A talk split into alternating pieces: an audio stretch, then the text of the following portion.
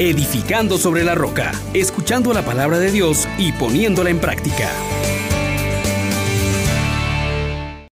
Paz y alegría. En Jesús y María le saluda el diácono Carlos César. Gracias a Dios que hoy nuevamente nos permite acercarnos a su palabra y hoy nos pone de esto una cosa muy importante, que cuando los discípulos rodearon a Pablo, se levantó y regresó a la ciudad.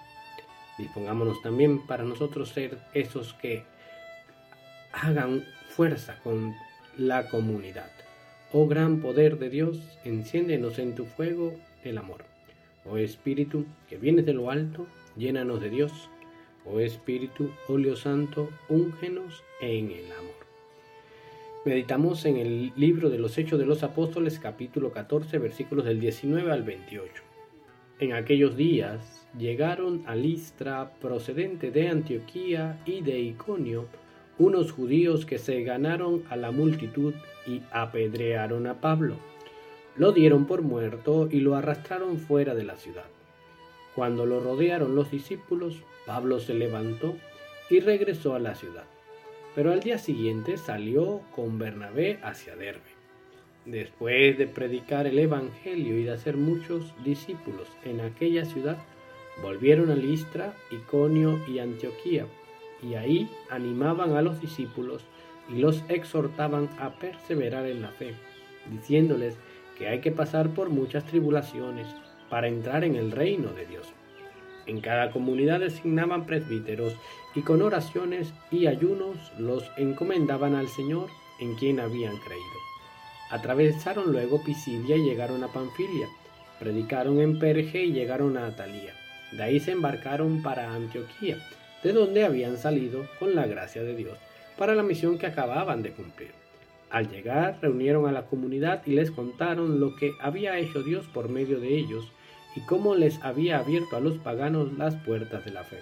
Ahí se quedaron bastante tiempo con los discípulos. Palabra de Dios. Te alabamos, Señor.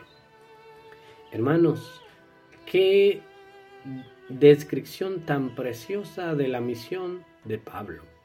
Por un lado nos presentan cómo los enemigos apedrean a Pablo, lo dan por muerto, lo arrastran fuera de la ciudad.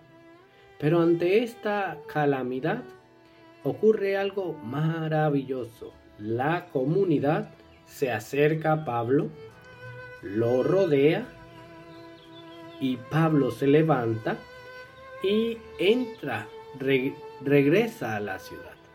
Es que cuando al predicador, al misionero, al cristiano, el mundo le da golpes, lo rechaza, la comunidad tiene que venir en su auxilio y acorparlo, formar una sola unidad, respaldándolo.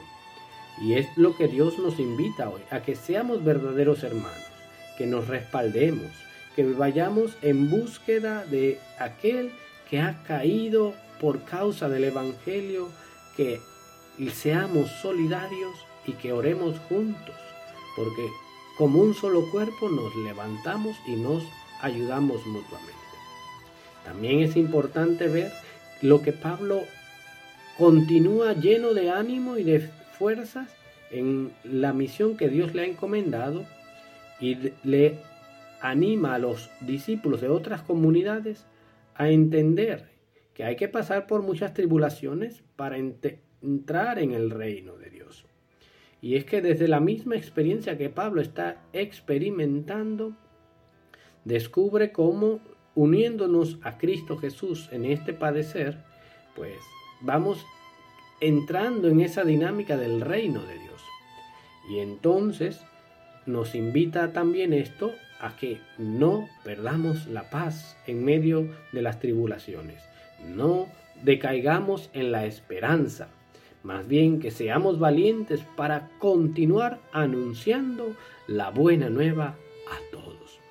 Y finalmente Pablo también nos deja al ver algo precioso, la alegría de compartir con la comunidad que te ha enviado las maravillas que Dios ha hecho a través de ti. No es soberbia, es testimonio, es glorificar a Dios. Y por eso hoy también estamos llamados a que demos gloria a Dios con este testimonio, con este contar, con este transmitir lo que Dios ha hecho por nosotros y a través de nosotros en las comunidades.